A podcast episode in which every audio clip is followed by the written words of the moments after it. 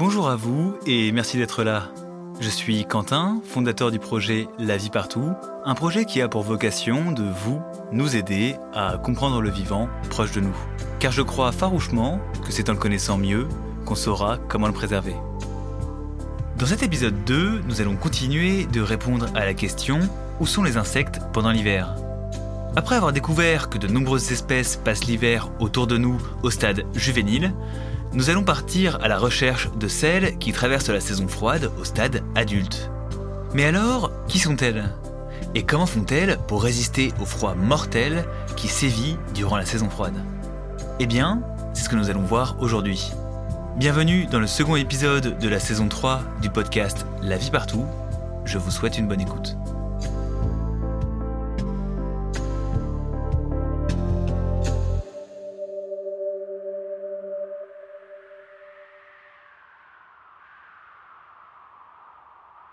Le gel est un danger mortel pour le vivant. Pour une raison toute simple. L'eau, l'élément de la vie, change d'état quand il gèle en passant de l'état liquide à l'état solide.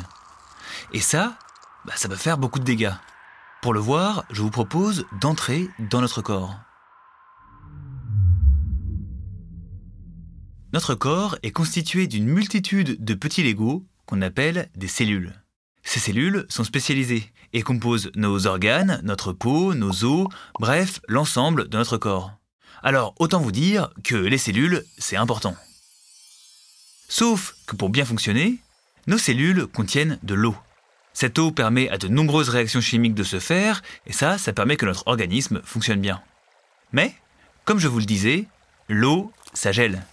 Alors imaginez ce qu'il se passe quand nos cellules sont soumises au gel l'eau contenue à l'intérieur de nos cellules va changer d'état. Et comme l'eau solide prend plus de place que l'eau liquide, nos cellules risquent d'éclater. Ce qui n'est pas franchement une bonne nouvelle pour notre organisme. Donc, pour pouvoir y résister, nous nous sommes adaptés. Nous autres êtres humains avons une température constante de 37 degrés et avons développé des techniques contre le froid, comme par exemple la confection de vêtements chauds et la domestication du feu. Certains autres mammifères se sont vus dotés d'une épaisse fourrure et parfois, comme l'ours par exemple, ils se sont mis à hiberner. Mais alors, comment ça se passe pour les insectes? Eh bien, il existe des espèces capables de résister au gel. Pourtant, comme nous, leurs cellules contiennent de l'eau. Seulement, pas de fourrure pour les insectes, ni de chaleur générée par leur corps. Comment se fait-il qu'ils ne gèlent pas? Pour le découvrir, nous allons faire un petit tour du côté des espèces qui passent l'hiver au stade adulte. Et pour commencer, allons voir du côté des ruches. L'hiver, c'est pas vraiment la meilleure saison pour butiner. Il n'y a presque pas de fleurs et le froid est partout. Ça ne donne pas très envie de sortir de la ruche. Quand les jours raccourcissent, les ruches d'abeilles domestiques se mettent en mode hiver. Attention, ici nous nous intéressons aux abeilles sociales, les abeilles à miel domestiques. C'est un cas à part des autres abeilles sauvages de chez nous. Mais ça, on y reviendra. Donc, quand l'hiver arrive, l'activité de la ruche va changer. La reine abeille domestique va pondre moins d'œufs et les abeilles d'hiver vont remplacer les abeilles d'été. Parce que oui, les populations d'abeilles ouvrières évoluent en fonction de la saison. Une ouvrière d'été va vivre entre 13 et 38 jours contre 30 et 60 jours au printemps. Les abeilles d'hiver, elles, vont vivre 140 jours. C'est vachement plus long. La ruche s'adapte en permanence et c'est évidemment le cas en hiver. Durant la saison, les abeilles vont petit à petit baisser la température de leur corps, et leur métabolisme va peu à peu ralentir. Pourtant, les abeilles n'hibernent pas. On dit qu'elles hivernent, c'est-à-dire qu'elles ne s'endorment pas totalement, mais gardent une petite activité. Par exemple, pour réchauffer la ruche. Ces petites bêtes peuvent contracter leurs muscles si fort que ça va dégager de la chaleur. Résultat, l'essaim pourra passer l'hiver grâce à une température maintenue aux alentours de 30 degrés. Mais attention, elles ont intérêt à être suffisamment nombreuses. Surtout qu'il y a toujours du travail pour la colonie. Par exemple, s'il y a des trous dans la ruche, eh bien, il va falloir les boucher, sans oublier le nettoyage du rucher et la chasse aux parasites en prévision du printemps. Bref, l'hiver, les abeilles domestiques vont baisser leur activité, mais elles ne vont pas s'endormir totalement. Comme je vous le disais, les abeilles sociales Apis mellifera forment une espèce à part du reste des autres abeilles. Il existe des centaines d'espèces d'abeilles sauvages qui passent la plupart du temps de leur vie en solitaire. Ces espèces vont pondre leurs œufs dans des loges préparées durant la saison chaude et mourir avant l'hiver. Finalement, pour ces abeilles, ça fonctionne un peu de la même façon que les insectes que nous avons vus dans l'épisode 1, avec protection des juvéniles dans des abris dédiés et la mort des adultes en fin de saison.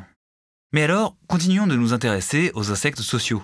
Après être rentrés dans la ruche, allons faire un tour du côté de la fourmilière. Les fourmis aussi ont leur technique pour résister au froid. C'est tout simple, elles s'enfoncent plus profondément dans le sol.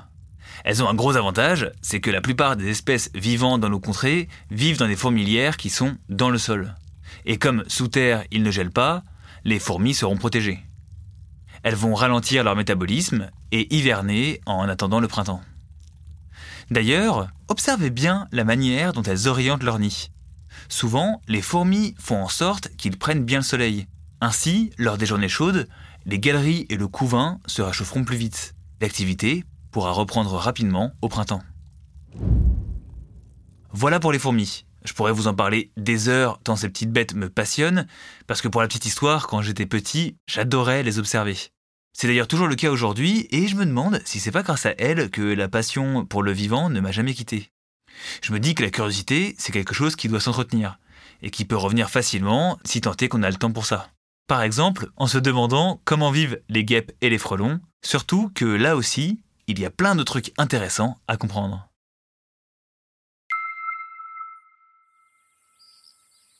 L'été, pour trouver une guêpe, il suffit d'aller jeter un œil dans nos assiettes. Les guêpes gourmandes viennent taper dedans à la recherche d'un bout de melon pour elles ou de jambon pour leurs larves. Ce qui n'est pas toujours très agréable et ce qui peut faire un peu peur aux gens qui ont peur des guêpes. Pourtant, dès la fin de l'automne, elles disparaissent. C'est le cas pour les guêpes et aussi pour les frelons, qui meurent quand l'hiver arrive. Mais heureusement, elles ont préparé leur descendance. Durant toute la saison estivale, les colonies de frelons et de guêpes sociales vont grandir pour atteindre leur apogée au mois de septembre. À ce moment-là, de nouveaux individus vont sortir de la colonie. Ce sont les frelons et les guêpes sexués qui vont permettre à l'espèce de passer l'hiver. Ces nouveaux individus mâles et femelles vont s'accoupler, et peu de temps après, les mâles vont mourir. Les nouvelles reines fondatrices fécondées, elles, vont survivre. Mais elles seront seules. En plus des mâles, leur colonie de naissance va disparaître. La reine qui leur a donné naissance ne vit qu'un an. C'est donc aux futures reines que revient la responsabilité de la survie de l'espèce. Une fois fécondées, les jeunes fondatrices vont chercher une cachette. Ça peut être un tas de feuilles, un vieux tronc, de petites cavités, ou même vos vieux gants rangés dans l'abri de jardin. Une fois installées, les futures reines vont s'endormir et entrer en état de diapose. Mais qu'est-ce que c'est quoi la diapose Eh bien, je vous explique. La diapose, comme son nom l'indique, est une sorte de pause. De nombreuses espèces d'insectes ont la capacité de stopper leur activité ou leur développement quand leur environnement ne leur permet plus de survivre. C'est le cas en hiver ou à la saison sèche ou même en cas de carence alimentaire par exemple. Dans de telles conditions, certains insectes vont se mettre donc en diapause, une phase de vie ralentie. C'est ce qui se passe chez les reines frelons et les reines guêpes sociales. Elles vont sortir de la ruche en automne pour pouvoir s'accoupler, se cacher, puis stopper leur développement en hiver. Au printemps, elles ressortiront de leur cachette pour fonder de nouvelles colonies. D'ailleurs, ce ne sont pas les seules espèces à se mettre en diapause durant l'hiver. Certaines autres espèces vont garder une activité durant cette période tout en gardant un métabolisme ralenti. C'est le cas chez les blattes, les punaises, comme chez d'autres arthropodes comme les cloportes et certaines espèces de mille pattes. Ces espèces enchaînent les moments d'activité et de pause. Elles se cachent dans de micro-environnements où les écarts de température sont moins violents qu'à l'extérieur. Par exemple, ça peut être sous une pierre, sous une feuille, sous des écorces, bref, vous voyez, les cachettes se répètent un peu. Sauf qu'il arrive que ces cachettes elles-mêmes soient tout de même attaquées par le gel. Pourtant, depuis des millions d'années, les insectes ont réussi à traverser les hivers les plus froids, sans disparaître pour autant. Comment? Eh bien, en produisant une sorte d'antigel. Je vous explique. Comme nos cellules, celles des insectes sont pleines d'eau. Si le gel les atteint, elles risquent d'éclater. Mais alors, comment faire pour éviter ça? Eh bien, tout simplement en modifiant l'eau de leurs cellules pour qu'elles ne gèlent pas. Alors attention, c'est un peu technique parce qu'on va faire un peu de chimie.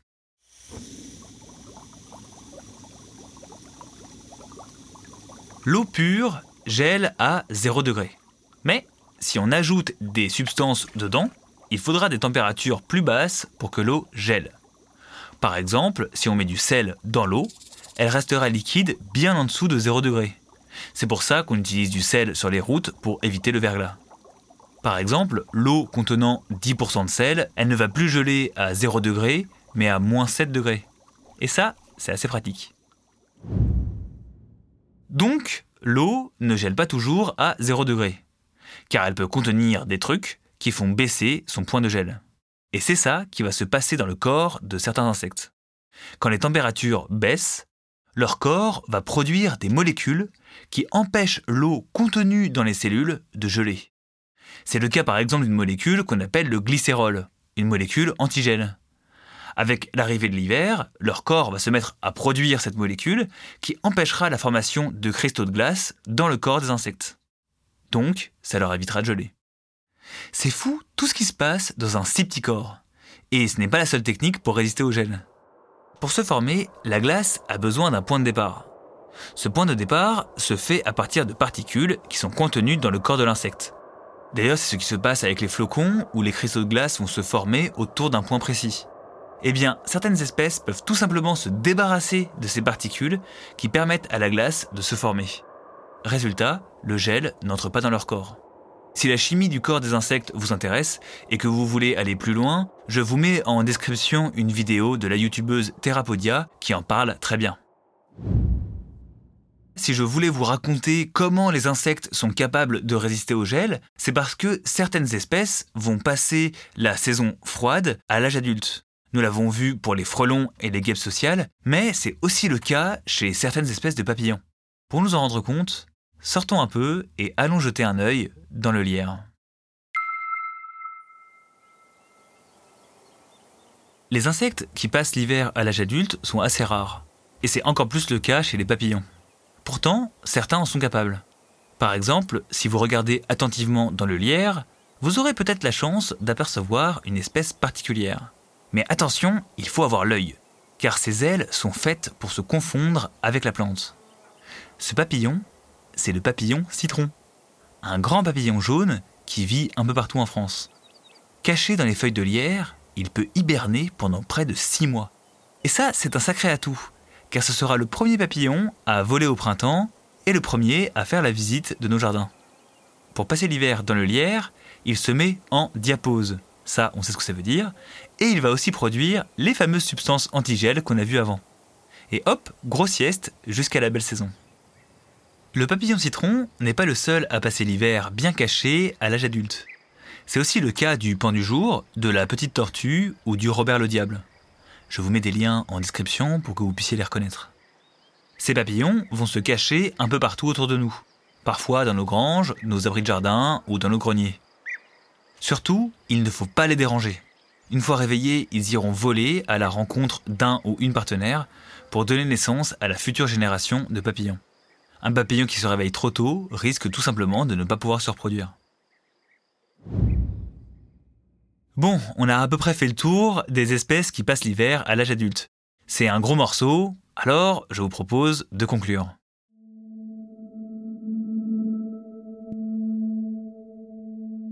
Alors, cet épisode était un peu dense, mais j'espère qu'il vous a intéressé, et surtout que vous avez appris des choses. Comme je vous le disais, les insectes sont partout autour de nous, même en hiver. Nous avons vu que leur survie dépend des cachettes et abris qu'offrent les écosystèmes. Le bazar, c'est la vie. Plus un écosystème comptera de plantes locales, d'herbes folles, de zones non tondues, de buissons, de murets et de feuilles mortes, plus les insectes trouveront ce qu'il leur faut pour passer l'hiver. De ces insectes dépendent les oiseaux qui auront besoin de les chasser pour nourrir leurs petits au printemps. De ces insectes dépend la bonne santé des plantes, qui trouveront de l'aide face aux ravageurs qui mangent leur feuillage. Les insectes n'ont pas besoin de grand-chose pour faire leur vie. Juste qu'on les laisse un peu tranquilles, et que nous leur laissions la place de vivre, comme depuis des millions d'années. Les insectes sont capables de grandes choses et de prouesses que nous connaissons mal. Ils vivent à nos côtés malgré le danger que constitue le voisin à deux pattes. Il existe aussi des insectes migrateurs qui traversent les continents. Ces petites bêtes seront à l'honneur du prochain épisode. Alors, prenez soin de vous et à bientôt. Merci d'avoir écouté cet épisode, j'espère qu'il vous aura plu. Pour m'aider à le faire connaître, je vous invite à le noter et à le commenter si cela vous est possible. Ça permettra de le faire remonter sur les plateformes d'écoute. D'ailleurs, si vous voulez m'aider à faire grandir le projet, vous pouvez faire un don sur KissKissBankBank simplement en cliquant sur le lien présent lui aussi en description ou en cherchant KissKissBankBank la vie partout sur Google. Cette cagnotte, c'est la principale source de financement de ce podcast. Pour aller plus loin, vous pouvez aussi vous abonner à ma newsletter Comment réensauvager les jardins. Et chaque jeudi, je vous enverrai une fiche par mail avec plein de trucs intéressants dedans. Le lien est en description. Ce podcast a été écrit par mes soins, le montage et le sound design ont été effectués par Hugo Van Moll et le tout a été enregistré dans les Hautes-Pyrénées. Aussi, pour les plus curieux d'entre vous, les sources m'ayant permis d'écrire cet épisode sont en description. Merci d'être resté jusqu'au bout. Prenez soin de vous et à bientôt.